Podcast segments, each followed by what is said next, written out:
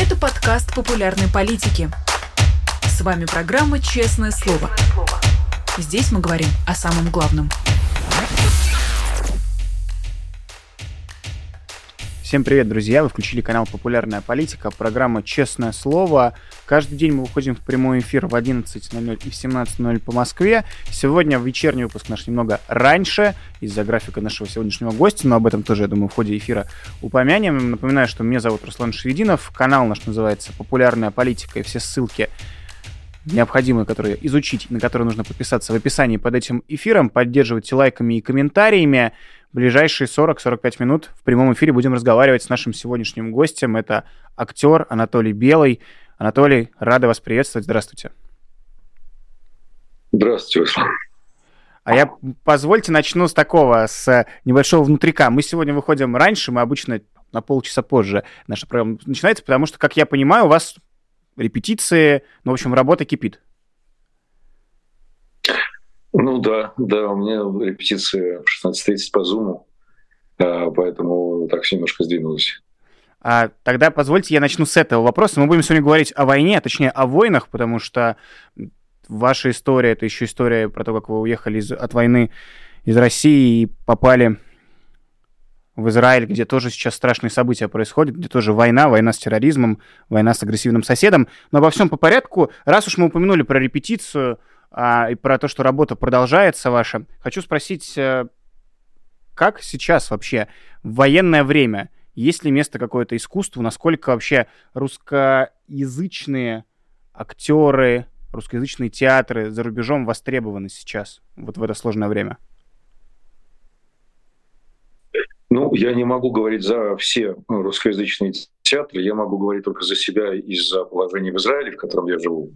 А, Э, вы знаете, как ни странно, э, я думал, что, в общем, такого спроса на русскоязычный контент не будет, но он есть. И вот и в прошлом году, и сейчас, ну, конечно же, не на весь. Надо сразу оговориться о том, что тот спектакль, который сделал я в прошлом году вместе с продюсерской компанией Art Up и режиссером Егором Трухиным, это абсолютно антивоенный спектакль, основанный на стихах русскоязычных авторов, написанных после 24 февраля 22 года. Мое антивоенное, прежде всего, может, даже гражданское высказывание. А, спектакль в театре Гешер а, по, в постановке Рима Сатумиса по пьесе Ажана Ануя. Это а, более такое философское высказывание мастера сцены о нашей жизни, но тоже, конечно, косвенно тема войны там таким эхом, отголоском, причем в прямом смысле слова, проносится. И мимо этой темы, конечно же, пройти невозможно, и все то, что делается сейчас какое-то отвлеченное от этой темы, оно не пользуется спросом и по, по понятным причинам. А, но и зацикливаться на этом, конечно же, тоже нельзя. Здесь как бы, если говорить о такой высокими словами, пафосными о роли искусства, то э, мне кажется, что а, в какой-то момент, э, когда происходит война, конечно же, э, Лира молчит, потому что она не имеет от шока, как и все мы, онемели на какое-то время в прошлом году, и потом потихоньку начали как-то рефлексировать, осмысливать эту историю и вместе с, со зрителями ее из себя вымещать. Да, это такая абсолютно терапия, если хотите. Я это почувствовал в прошлом году очень на себе, на, на зрителях, когда люди приходили на спектакль и после спектакля заходили за кулисы в слезах и сказали, можно вас обнять, вы представляете, что вы для нас делаете, что мы не одни, мы можем выкричить, выплакать эту свою боль. Скорее такая терапевтическая функция искусства, наверное, в первое отражение трагедии. Потом уже пойдет осмысление, рефлексии там разные разного рода. Но первое отражение — это, конечно же, со э, переживание, включение и как бы, да, вот прямым э, высказыванием в моем спектакле, по крайней мере, в моноспектакле, э, идет прямая эмоция по поводу войны человека потерянного, человека потерявшего все, и это все созвучно нам всем в той или иной мере. В сегодняшнем дне кто-то потерял все, кто-то потерял немного, кто-то потерял страну, кто-то работу, но что-то кто-то теряет в этом времени, мы все что-то теряем. И вот про эти потери выкричиться, да, первую эмоцию выдать, выместить из себя эту депрессию, это, этот ужас, этот ад, вот, э, наверное, э, такая функция э, театра, по крайней мере, в этом. Это как бы да, первое отражение войны, повторюсь. А, дальше, ну вот сейчас с тем, что произошло у нас в Израиле, это еще один шок, не меньше, чем был в прошлом году. И на эту тему я пока даже ничего не мы, мы, мы сейчас, сейчас в Израиле сейчас лиры молчат в определенном смысле. То есть Эту тему пока мы никто, не, конечно же, не затрагиваем, потому что все государство, весь народ сейчас собрался для того, чтобы просто победить и, э, раздавить это зло ужасное, которое на нас обрушилось. Но тем не менее, в Израиле а, евреи не могут без юмора, без искусства, э, невозможно. Поэтому сейчас очень много, вы знаете, целая волна, целое такое движение в Израиле а, благотворительных концертов, благотворительных вечеров, а, сборы от которых идут в армию обороны Израиля и в различные фонды и беженцам э, из южных городов, э, которые живут сейчас в гостиницах, э, в домах в чьих-то. Вот. И, и вот эта волна, целая волна, огромная такая, она сейчас в Израиле идет, и я тоже по мере сил принимаю участие. Мы делали один благотворительный вечер, сейчас будем еще один делать. Я знаю, что Андрей Магаревич с Женей Хафтаном уже два сделали таких концерта. Еще там израильские артисты местные э, делают сборные солянки, такие концерты будут в Хайфе, в Иерусалиме, в Тель-Авиве. Вот в этом смысле народ э, искусство объединилось и как бы да, как чем может, это все сейчас направлено на благотворительные цели, на поддержку армии и беженцев. Ну, мы наблюдали, да, какой марафон, в том числе на YouTube, проводился большим количеством артистов, музыкантов в поддержку да. Израиля. Я там тоже в личном качестве и переводил, и следил. Я хотел вас спросить немного личный вопрос. Как невозможно, зная, изучая вашу биографию, не задаться этим вопросом про ваши личные переживания от того, что вы родились в Украине, там сейчас туда прилеты. Вы были, вы жили в России, там строили карьеру. Россия оказалась страной-агрессором и напала на Украину. А, вы уехали в Израиль, на Израиль напали террористы. То есть, в общем, такое ощущение, что вот немного преследуют вас, там, я не знаю, вы думали об этом, рассуждали в таком ключе, что вас как-то по жизни преследуют вот такие страшные события, точнее не по жизни, а в последние годы. А, задумывались ли вы об этом, и если да, то что вы про все это думаете? Как к этому относитесь? Э, я не задумывался в ключе того, что меня преследует что-то. Знаете, когда такая беда обрушивается на целые народы, страны, то думать о себе как бы, ну, э, в таком контексте как-то странно.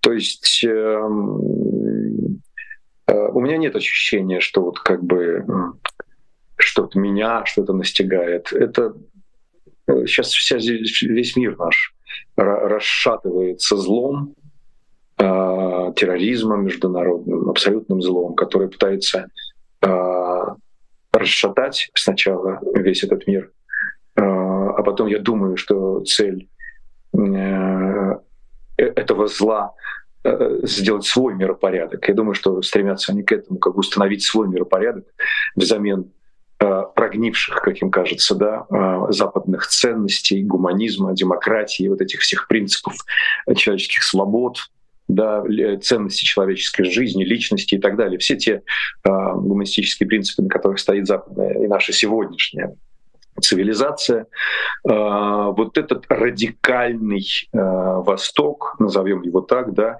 я подчеркиваю радикальный, именно террористическая а, как бы составляющая вот этого радикального ислама, воинственного, агрессивного, который, в общем-то, своей целью, как мне кажется, ставит э, вот насаждение нового миропорядка и доктрины о том, что авторитарные диктаторские государства с четкой машиной, да, как бы государственной машиной э, и таким строем мощным людей всех строят, выстроили и пошли э, в будущее.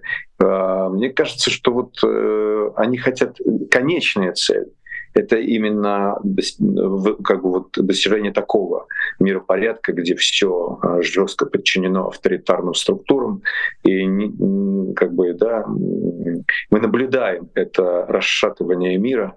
Украина первое звено, Израиль второе звено, это звенья одной цепи уже однозначно все это понятно.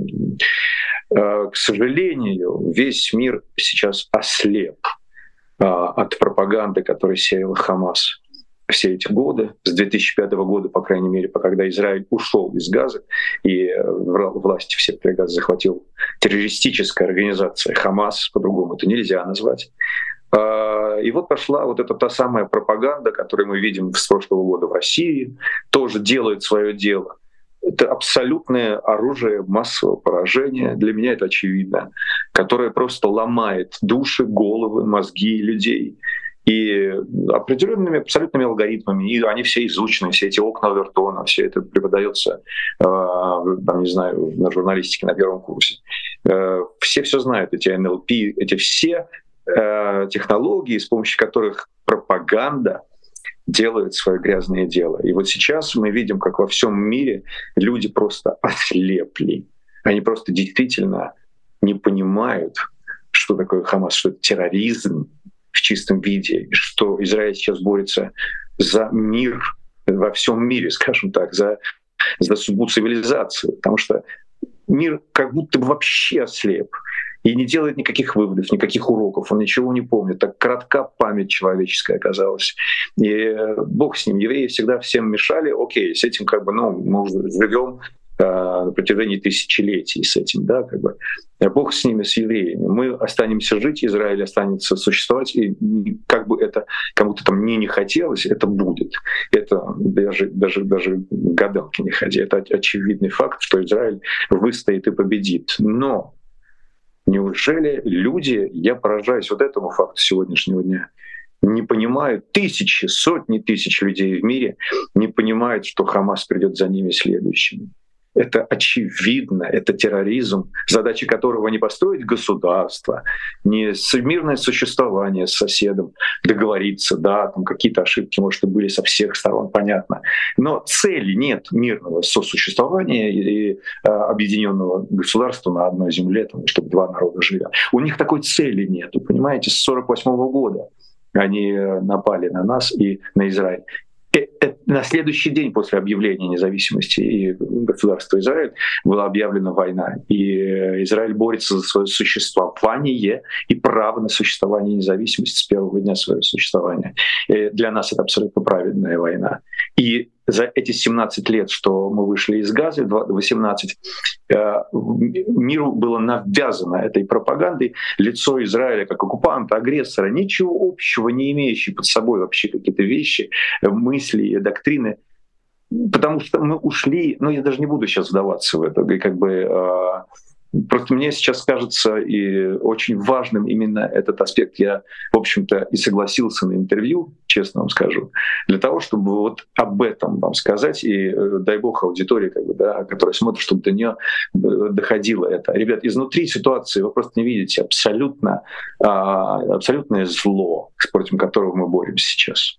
А позвольте как раз как человек, который изнутри, про этот вопрос э, озвучу. Сегодня мы разговариваем с вами 27 ноября. 24 ноября утром вступило в силу четырехдневное перемирие временное. Обмен заложниками происходит. Э, и между руководством Хамаса и армией Цахал про перемирие на 4 дня, которое было объявлено 24 ноября. Как об этом перемирии говорят э, в самом Израиле, как к нему относятся, вызывает ли оно споры, дискуссии или какое-то единение, то есть какое отношение людей, находящихся внутри Израиля, к вот этому временному перемирию с э, Хамас? А, я вам так скажу, что во главе угла э, израильского народа стоит человек и его жизнь. Евреев мало. И каждый, и это не голословные, не просто красивые слова, это доктрина государства и народа. Каждая человеческая жизнь, каждая еврейская жизнь ценна. И ценнее этой жизни, наверное, ничего и нет. Поэтому все разговоры о перемирии вынужденном, которое еще обернется нам боком, я уверен в этом, что за, это, за эти дни э, Они все делают для того, чтобы продлить это перемирие и накачать себя еще боеприпасами и там, топливом и так далее, и так далее. Что сейчас происходит, я в этом абсолютно уверен. Понятно, для чего им это перемирие. Израильскому народу это перемирие нужно только для того, чтобы спасти людей. Очень мало, да, очень договоренности по 10 человек, 13, э, по 10 человек на каждый экстра день перемирия, да, до, каждый дополнительный день перемирия. Договорились вроде бы про, про 10 э, заложников отпускать. Э, мизерно мало, но тем не менее, хотя бы это. Весь народ Израиля сейчас говорит только об одном. Чем больше людей мы спасем, тем лучше.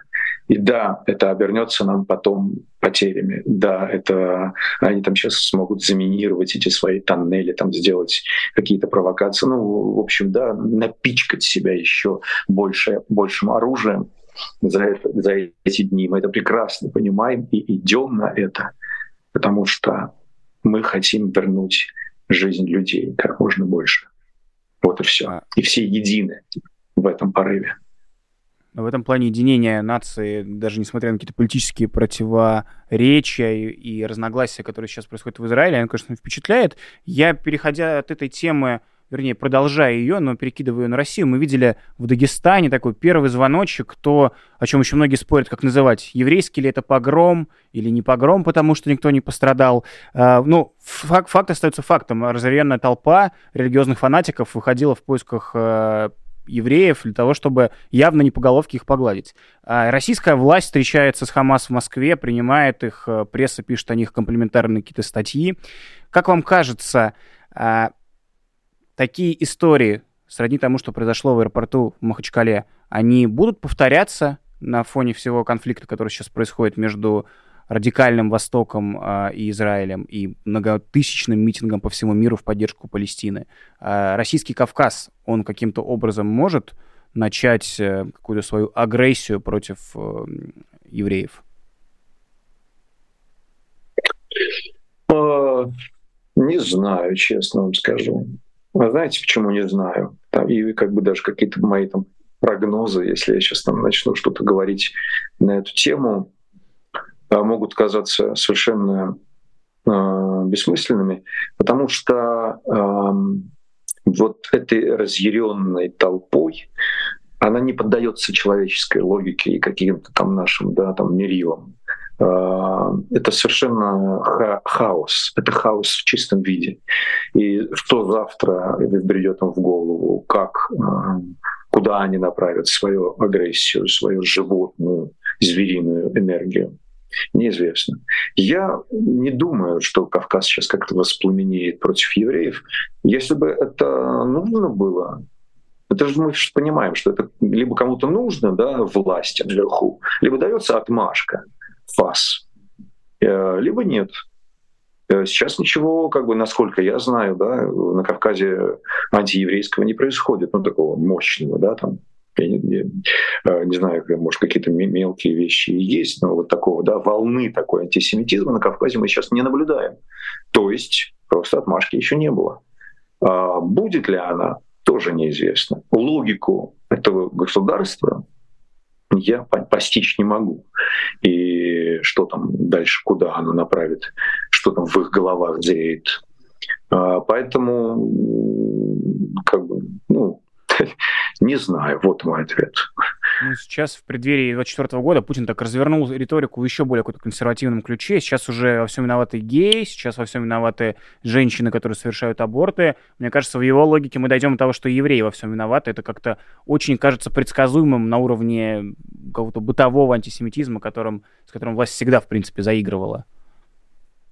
Вполне, вполне может быть. Все может быть вполне. И как бы, ну, очевидно то, что Россия встала на путь, э, э, на восточный, скажем так, путь, да, то есть повернула рельсы своей страна очень четко э, в сторону диктаторских авторитарных режимов, а, которые, или автократии, партократии, там, будь то Китай или Иран, если уже диктатура там и так далее. Вот в эту сторону.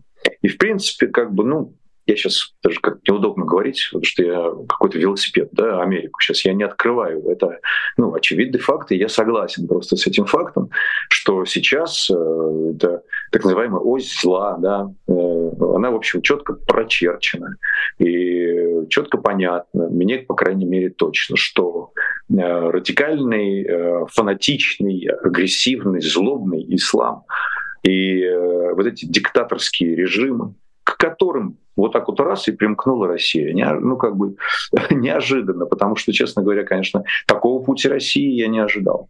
Все-таки понятно, что всегда были и западники, и славянофилы, и была и э, восточная Русь, ну, то есть, да, которая обращает, смотрит на восток, и, и та, которая смотрит на запад. И все это как-то, ну, более-менее мирно существовало в России, да, на протяжении веков. А, то сейчас а, западные рельсы, они просто все взорваны, разрушены. И Россия четко очень повернулась сторону вот такого диктаторского, подчеркиваю, радикального Востока. Потому что Восток, конечно, разный. И Восток бывает прекрасным. И даже Япония, и Индия с их философией религии. Да? Мы сейчас говорим, подчеркиваю, это важно, понимать, разделять как бы Восток, ислам, настоящий от вот этого радикального звериного, который просто да, держится на лжи и на низменных самых чувствах людей, на вот этой кровожадности, агрессии и так далее. И Россия повернула вот в эту сторону.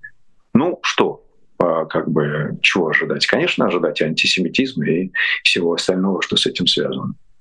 Понятно все. Куда она движется? В интервью на Breakfast Show Саши Филипенко вы сказали, вот примерно схожую мысль про вектор, куда Россия свернула. И вы сказали, что Россия сломленная страна, что Россия, да, вот прям цитата, Россия сломанная страна. Хочу вас тогда спросить, на ваш взгляд, а она может, э, она подлежит восстановлению? Вот в той логике, которую вы вкладываете в выражение «Россия сломанная страна». А, давайте сейчас тоже расшифрую этот, э, эту строчку, чтобы а, еще раз я как бы подчеркиваю, это немножко вырвано из контекста. Mm-hmm. Все правильно, как бы я, я так сказал, я от этих слов не отказываюсь. Но а, в России, конечно же, осталось какое-то количество людей, а, которые абсолютно называются заложниками сегодняшними. И эти люди прекрасные. Они образованные, они культурные, они тонкие, они интеллигентные, они ну как сказать, они нормальные люди, хорошие. Они остались там, я знаю, мы все знаем, да. Но э, просто почему, и мне их действительно очень жаль. И кто из, из нас больше герой, еще большой вопрос. У меня, у которого была возможность уехать, и где живут родители, так сказать, плацдарм, на который я могу высадиться сразу. Или те, которые остались, у которых некуда бежать бежать из России. Ну, некуда. Бывает такое, да, в очень многих случаях. Или какие-то мощные якоря в виде там больных родителей, чего-то еще. А, таких людей много. И внутри они остались нормальными людьми. Но они сейчас в тюрьме, в заложниках, и все. И говоря о том, что страна сломана, я говорил скорее о и повторяю о том, что вот эта пропаганда, разрушительная сила, вот это оружие массового поражения, сделает свое дело. Ну, как бы это статистика, мы же не можем против нее пойти, что большинство россиян сегодня поддерживают свою власть и ослеплены этой пропагандой, в этой вот риторике того, что Россия спасет весь прогнивший мир, духовная э, опора всего мира, совершенно не понимая, что при этом, да, и как бы не забывая, или что вообще с людьми произошло, как бы, что, что это вообще кровь тысяч украинцев, как бы, а ничего, а они как бы об этом не говорят. Они говорят о том, что Россия спасет мир. Как? Вот так? Убивая, спасет мир. Спасибо, нам таких спасителей не надо. Я говорил об этом, о том, что большинство в стране из-за облучение вот этой вот Останкинской иглой, вот этой пропагандой, а, сейчас, ну, у них сорваны все ориентиры, все какие-то нравственные точки опоры. Э, будет ли что-то, вы спрашиваете. Ну, я уже об этом тоже много раз говорил. Это опять же мое мнение. Вы можете мне за это распять или что-то еще сделать, или согласиться. Мне кажется, что на моем веку уж точно ничего не произойдет. И мне кажется, что эта трещина, которая э, произошла в этой стране, настолько глубока, а в России настолько глубока, что я не уверен в том, что в России будет когда-то хорошо. Ну, посмотрите на историю. Это колесо. Это даже уже не спираль. Спираль техническая, прогресс там какой-то идет во всем мире, это окей. Я имею в виду там духовный, душевный. Но это, это колесо замкнутое. Как только что-то появляется, э, как бы, ну, новое, интересное, там, не знаю, прогрессивное, что-то еще хорошее, оно и убирается в каком-то какой-то момент. Этот слой снимается, не нужны, не нужны, не нужны. Нужно, чтобы было управляемое общество, легко управляемое, как бы верхушка, да, как бы, которая правит этим всем народом, э, лжет ему просто заливает как свинец ложь в душу в голову. И вот так вот э, и существует. У меня очень большие сомнения, что что-то изменится в ближайшие лет 50 позволю с вами не согласиться. Все-таки хочется верить и хочется того, чтобы не опускали руки и действовали. А позвольте тогда я масштабирую этот вопрос про э, починку уже глобально мира. А раз мы упомянули эту ось зла, ну понятно, Иран контролирует нестабильность э, на Востоке, на Ближнем Востоке. А на Востоке, на Большом контролирует нестабильность э, Китай. Россия в европейском континенте принесла войну и сейчас много доставляет, скажем так, проблем всему цивилизованному миру.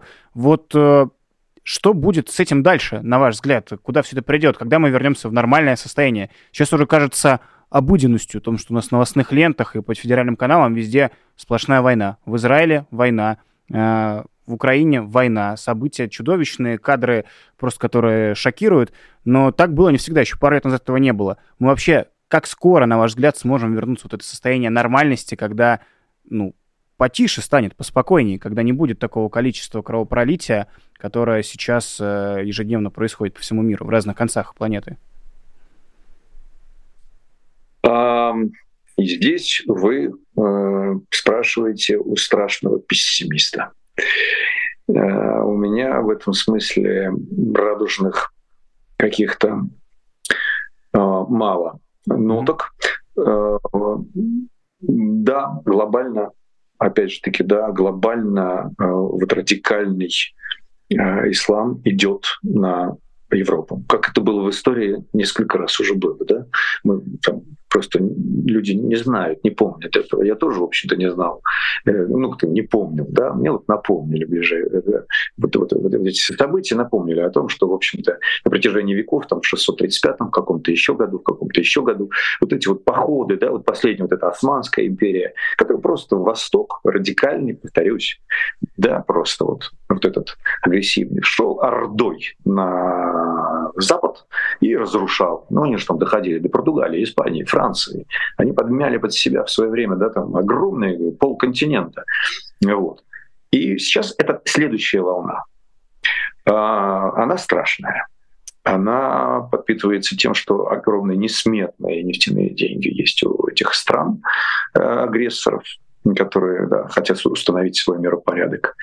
Европа, как мы видим, как всегда, была и остается со своими демократическими, гуманистическими ценностями и так далее, очень медленно рас, э, разгоняется и реагирует на это все.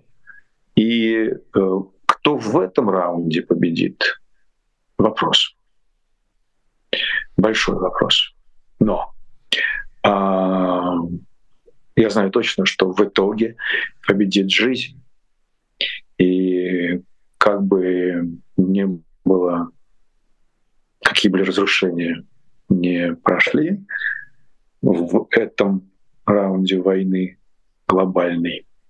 Победит все равно жизнь, но когда это будет?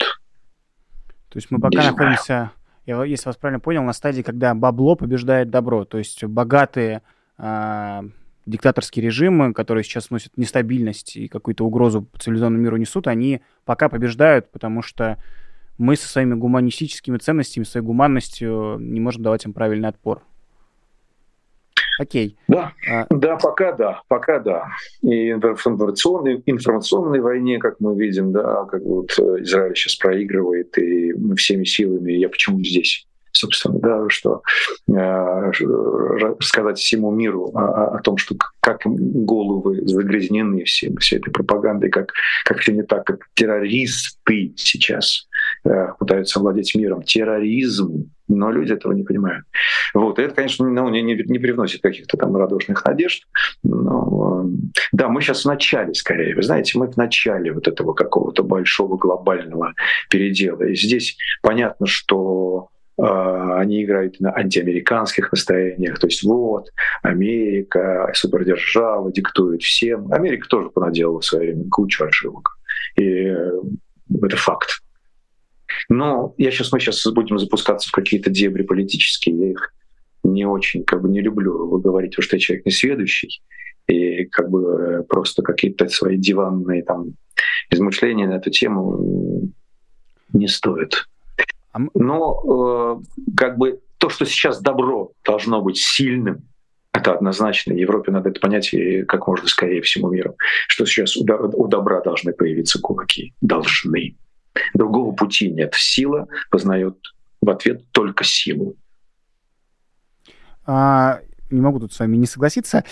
Мы в прямом эфире. Напоминаю, друзья, что у нас Анатолий Белый в гостях. Нажимайте свои лайки, присылайте свои вопросы. Я вас вначале спрашивал про э, востребованность за рубежом русскоязычного театра, русскоязычных актеров. Хочу спросить, может быть, вы общаетесь, вы наверняка общаетесь с вашими коллегами из Украины, э, как э, украинская сцена за рубежом э, рефлексирует, а может быть и не только за рубежом, и внутри Украины, рефлексирует все происходящее. Это насколько отличается от того, что происходит на ваших мероприятиях, где вы говорите, все приходят сопереживать и друг друга поддерживать. Вот на украинских спектаклях или кинопоказах какая царит атмосфера? Там про поддержку или просто молчание из-за того, что, что вообще творится? А, честно вам признаюсь, я не, не, не сейчас не в курсе, я не знаю. Я не знаю, что происходит сейчас на э, украинской э, сцене и в искусстве. Э, я, у меня как бы вот так вот в течение жизни не, не, не я же все это время жил в России, да, родился в Украине, конечно, и, ну, это считаю ее своей родиной, но э, все остальное время я жил в России. И э, из украинских артистов я сейчас в современном поколении, в моем поколении, никого не знаю. Я поддерживаю связь, вот э, есть Виктор Полторацкий, прекрасный педагог, э, который жил в Москве, тоже работал, и вот в прошлом году просто уехал, э, естественно, домой, в Киев. И вот мы с ним там периодически поддерживаем связь, он там создал какую-то театральную студию детскую, и они там что-то делают. А, и как бы, да, как-то рефлексирует эту историю. Но по большому счету я не знаю, что там а, происходит сейчас на украинской сцене, к сожалению. А, я когда-то был знаком с Алексеем Горбуновым, когда он еще тоже работал в России, но потом, когда он уехал, мы не поддерживаем связь, и, к сожалению, я не в курсе. Вы сегодня уже упоминали в ходе разговора про то, что внутри России остаются те, кто фактически заложники, и про, если говорить про одного из таких заложников, одного из самых ярких, про кого сейчас много говорят и пишут, это режиссерка Женя Беркович, в защиту которой высказывались в том числе и вы, и огромное количество театральных деятелей, актеров кино, театра. То есть, ну, в целом, как кажется, что вот какое-то комьюнити, сообщество пытается не дать замолчать это дело, пытается спасти всеми силами девушку, которую государство сейчас э, схватило и хочет на много-много лет осудить. Я вас хотел спросить, вот вы довольно много лет, я уже начинаю вспоминать, что много лет Анатолий Белый один из немногих, кто высказывается, кто не молчит, кто подписывает письма, какие-то петиции, ну, какой-то пытается пользоваться тем, что он большой узнаваемый актер, и говорить правильные вещи на большую аудиторию. Вот на ваш взгляд, э, в России 2023 года, на второй год войны, насколько российская власть еще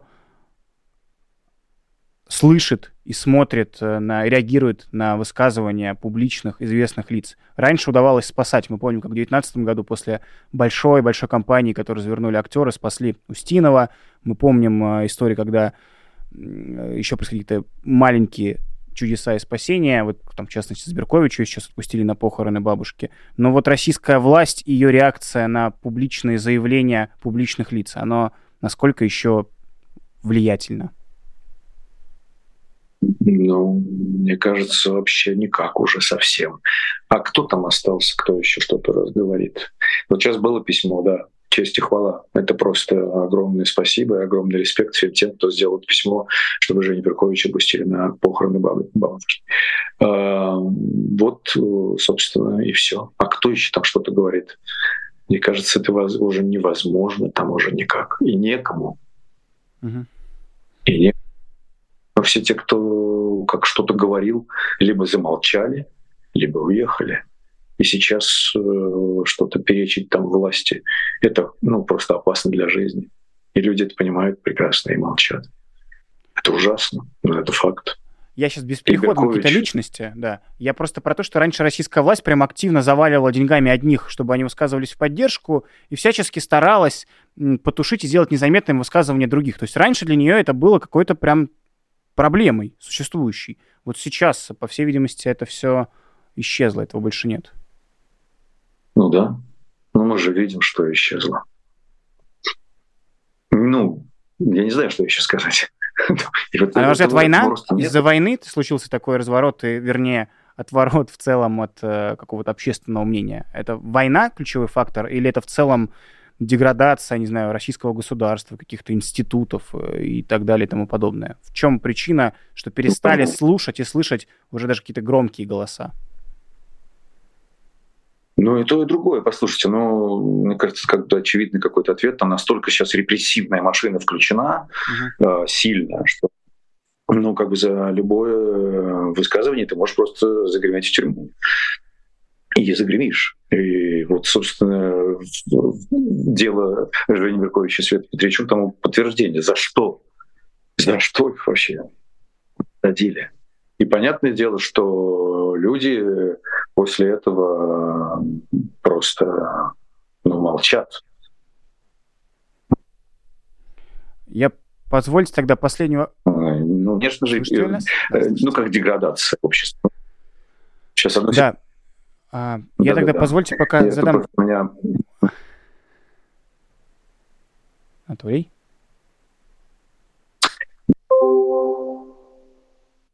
Мы пока продолжаем, пока попробуем переподключить Анатолия Белого. Это прямой эфир, друзья, программа «Честное слово». Мы продолжаем. Ставьте свои лайки. Кто только подключился, мы вышли пораньше сегодня в прямой эфир из того, что нам надо будет совсем через несколько минут отпускать уважаемого гостя на репетицию. Я надеюсь, что сейчас с ним свяжутся, и он к нам в эфир вернется. Присылайте свои вопросы в суперчат и присылайте свои вопросы а, в комментариях уже под видео, если смотрите нас в записи.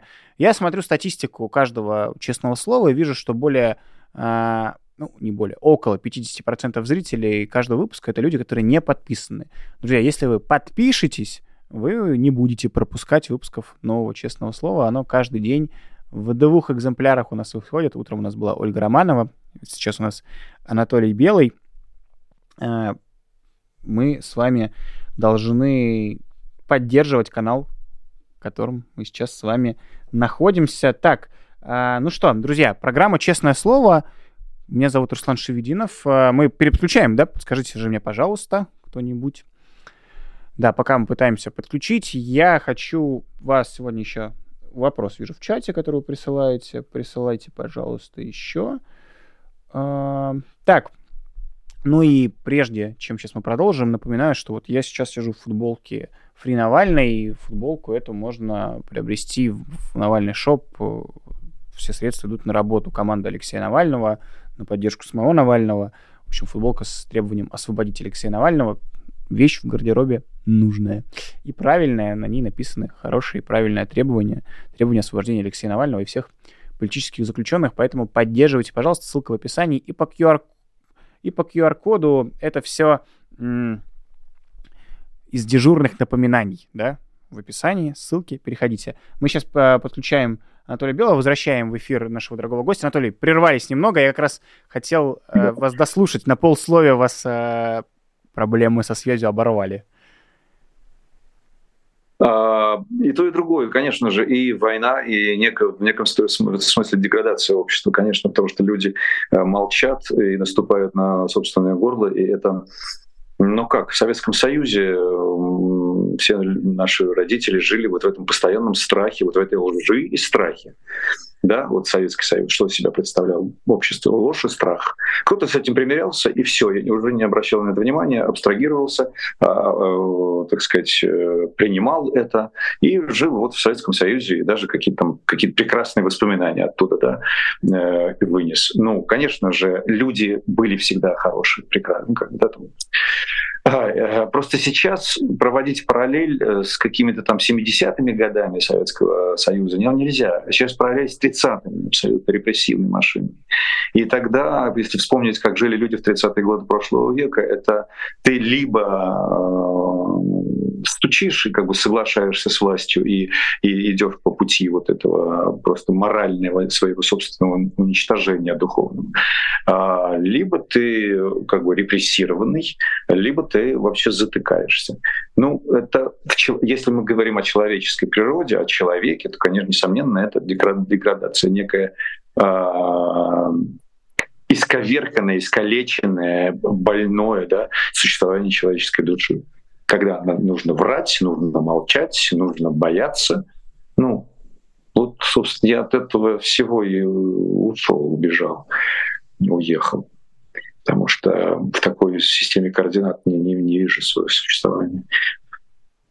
А позвольте, я, я помню, что вы уже отвечали на эти вопросы, но вот это просто отличное продолжение этой темы, которую мы сейчас затронули, касательно. Вы в 2021 году, когда Навального сажали, а, были одним из тех актеров, кто зачитывал судебные заседание Навального по ролям еще с рядом других прекрасных артистов. Вот после этого что-то было? Это было довоенное время. Раз мы сейчас говорим, что война все переломала, в 21 году какие-то неприятности могли быть у актеров, э, которые поучаствовали в такой штуке, где, очевидно, высказывается позиция, отличимая от позиции государства? Ну, э, мне тогда ничего не прилетело, как сейчас говорят. Mm. Ну, единственное, ну, ну, нет, так особо мне, мне, ко мне ничего не прилетало. Не знаю почему, потому что не знаю, как там эта система, эта машина работает. Да, там. Единственное, я помню, что когда очередная была демонстрация, митинг, по-моему, на Сахарова э, в поддержку Навального, э, я после спектакля на сцене МХАТа был мастер Маргарита, и после поклонов, находясь на сцене, там во время поклонов, я как бы сказал о том, что завтра на Сахарову митинг, и как бы что люди с совестью, мне кажется, должны быть там, которые болеют за будущее России, ну, как бы оповестил, анонсировал этот митинг. Ну, после этого, конечно, мне сказали в театре, что только так больше не делай, пожалуйста, никогда. Сцена театра — это не, не то место, где нужно говорить и приглашать на митинги. Вот. Ну так, погрозили пальчиком и, собственно, и все. Нет, я не могу сказать, что ко мне там персонально какие-то репрессивные меры применялись. Так, мы будем заканчивать. У нас осталось несколько минут прямого эфира, отпускать вас на репетицию. Хочу вас последним, даже не вопросом, а просьбе к вам. Вы много, вы активно высказываетесь и про войну в Украине, и про войну, которая сейчас в Израиле происходит с э, террористами из Хамаса. А, вы уже сказали сегодня, что вы пессимист, поэтому я могу вас попросить зарядить оптимизмом наших зрителей в такое сложное время. Тогда можно вас попросить, не то чтобы прогноз, но вот ваше видение, что будет дальше, к чему мы все идем, а, какие куда все движется. И, мир в целом, и Украина с Израилем. Как, как это все должно закончиться, куда мы все должны прийти в конечном итоге? А, мир движется к глобальной огромной войне, мировой. А, мир движется к войне Востока и Запада. И э, для, это будет очень тяжелая борьба. И оптимизмом я могу зарядить только очень коротким э, еврейским выражением, которое называется «лехайм», что означает «за жизнь». И в итоге я как бы верю в победу жизни, а, победу добра, не знаю, это какие-то так, победу жизни. Вот жизнь, да, вот у меня там сегодня у знакомой родилась внучка. И идет война, рождаются дети. И они другие. И дай бог, чтобы они как бы, да, может быть, сделали этот так, чтобы в этом мире, может быть, больше не было войн, например. Но эта война очень большая, и мы только в начале. Надо нам быть готовыми, нам надо быть сильными. А к чему это приведет, не знаю. Если в Европе для того, чтобы восстать и сжать кулаки, а, к власти могут прийти правые, и, да, и сказать, так, вот эти все ребята, которые здесь мутят воду, ну-ка, давайте-ка а, отсюда и тогда это потеря демократии, потеря демократических основ э, Европы, что тоже бы не хотелось. Это очень сложный момент, очень сложное время мы живем, когда нужно найти какой-то способ выжить чтобы как бы ну, то есть чтобы не скатиться в тоже в какую-то ультра правую доктрину, и из которой потом уже как то вернешься обратно. А, очень сложный момент. Что-то должно произойти. Я очень хотел, это в это, в это вот только и верю, что должно произойти какое-то чудо. Это тоже абсолютно израильское понятие чудо. Какое-то чудо со всеми нами, как мне кажется, должно произойти, чтобы мы и остались а, в рамках демократических основ и победили то зло, которое сейчас на нас идет. Я в это верю.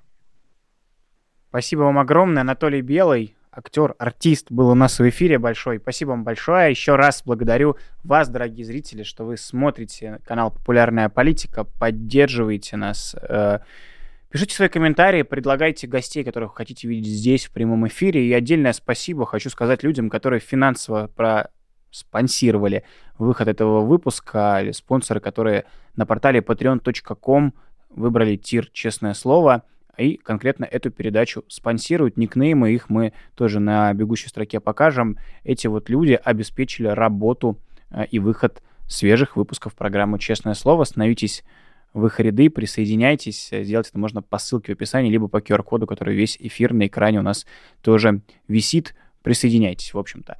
Лайк, комментарий, подписка, если этого еще нету. Переходите по всем ссылкам и пишите свой фидбэк по источникам, которые там указаны, мои соцсети, команда Навального, популярная политика. Все это важно, все читаем, на все реагируем. Спасибо огромное за просмотр. Никуда не уходите. Сегодня на канале еще вечерний эфир, который проведет Дмитрий Низовцев, э, и вечерние новости с Хельгой Пироговой. В общем, много всего будет. Никуда не, не расходитесь. Популярная политика. Главная политическая кнопка YouTube. Меня зовут Руслан Шевдинов. Всем пока и нет войне и свободу Алексею Навальному. Вы слушали подкаст «Популярные политики». Мы выходим на Apple Podcast, Google Podcast, Spotify и SoundCloud. А еще подписывайтесь на наш канал в YouTube.